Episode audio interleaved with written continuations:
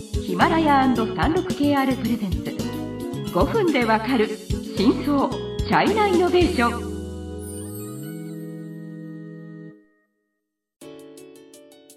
皆さんこんにちは。36KR ジャパンの委員です。日本経済新聞の山田です。はい。今週はドローンメーカーの DJI についての回ですね。前回は DJI の創業の話とか製品力の話をしましたが、うんはい、今回はちょっとまあその今の市場シェアとか、うんうん、海外市場の話についてお話しします、はいはいはい、うん実は今までの番組でも何回も話したことがあって従来の中国エレクトロニクス企業の、うんうんうん、あ研究開発能力はまあ若干弱いというイメージがあって制御装置などのコア部品をまあ外資系から調達するパターンが多いんじゃないですか。ただまあ DJI はやっぱり、えーとその成長パターンとちょっと違って制御システムとか最初からもう自社で開発して、うん、まあ、そこはやっぱりある程度シェアを拡大するには重要な要素だと思いますね。しかもよく見ると面白いことは、はい、この TGI の製品の販売先は実は中国とかアジアといった途上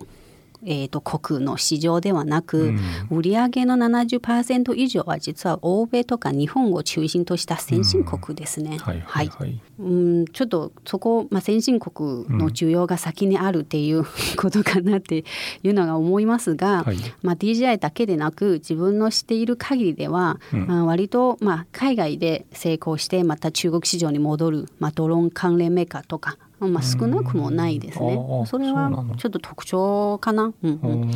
えっ、ー、と割と早い段階 TGI はもうアメリカに進出しました。うんうんうん、2011年かな。もう北米の拠点を作りました。はい。えーと、やっぱりこうニーズ的にはアメリカは一番あまあそれはねもともとアメリカってなんていうんですか、飛行機も発達してるしまあ中国もそうだけど国土が広いし、うんうん、農業とかなんとかでそういうそのなんていうの無人飛行機みたいなのはまあもちろん最初から需要がありますあそうですね、うん、はい。まあその意識も割と高い。はいはい えっ、とあとまあ2016年日本初となる DJI 認定ストア新宿はいはいはい、あの東京の新宿にもオープンしました。はい、で、まあ、ドローンの関連技術で日本を含む世界中で数多くの特許申請もしました。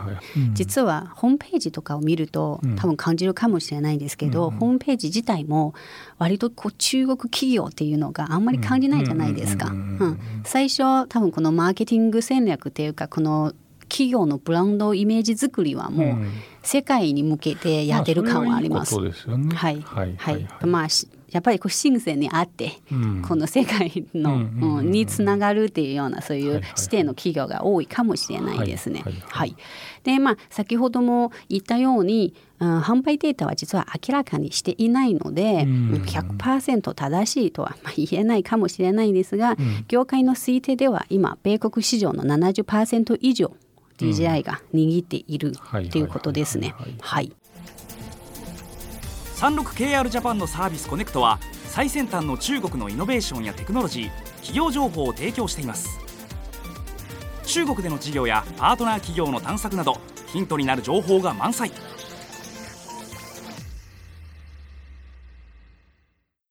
で、えっと、これは 36KR さんの7月31日の記事によるとまあこれその記事の見出しは DJI 来年に香港上場化って書いててまあそれは補充するのかどうかちょっとよく分かりませんけどそこにあの売上のデータが載ってますよね。はい、企業体として見た時にどれぐらいの規模なのかっていうのがですねうんとこれによると2015年が日本円全部今から日本円で言いますけど900億円年間売上高、うん、で2016年が1500億円。で、えっと、2017年が2600億円とまあかなりのペースで一応伸びていると。あそうです。成長スピ成長率がとても高く、うん、でも逆に今後の成長には懸念も残りますね。はい、あの一応今その2020年以降の民生用ドローン市場が飽和状態を迎えるっていうのが、まあ、業界の専門家が言っているんですね。うん、えっと、成長率は今まで結構あの何桁、まあ、まあ規模がね、はい、産業の規模がまだ小さかったからその小さいのをちょっと増やしたらそれはすごい伸び率になるのでまあそこはそれと同じことを期待するのはまあ無理があるにして、うんうん、そのこの記事によれば2022年の売上高の目標は2兆5500億円っていうねこれは相当ね、ねはい、まあ野心的というか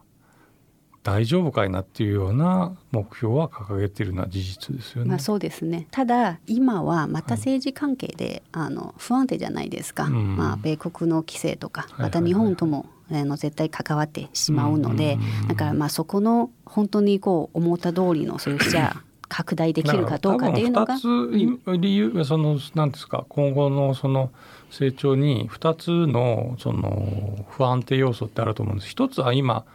委員さんも言った米中の摩擦でまあハードウェアにどれだけその仕込あのなんていうかスパイみたいなものを仕込めるのかどうかちょっとよく分かりませんけど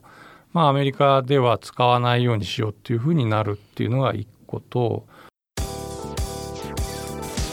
中国経済のさまざまな業界や企業紹介最新のイノベーションやテクノロジーを徹底解説。5分でわかる真相チャイナイノベーションこの番組の最新のエピソードはヒマラヤで配信中。今すぐヒマラヤのアプリをダウンロードして要チェック。もう一個はそのさっきちょっとあったその市場が成熟するっていう話、うん、まあっていうか成熟するかどうかっていうのはそもそもドローンがどれぐらい世の中で普及して使われるものなのかがわからないとその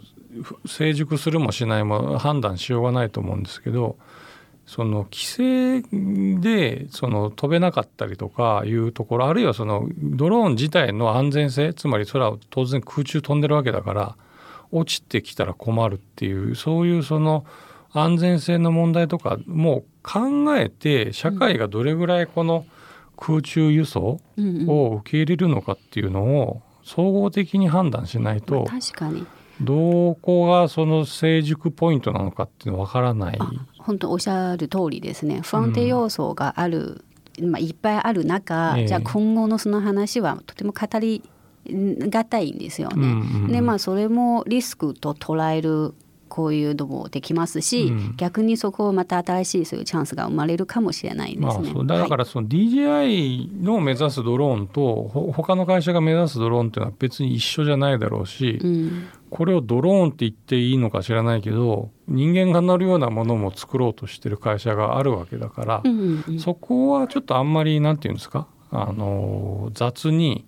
ドローンとはっていうんで全体像だけ語ってもあんま意味がないと思うんで、はい、そこはもうちょっとね慎重に語った方があの考えた方がいいと思うんです、ね、そうですね。賛成です。はい。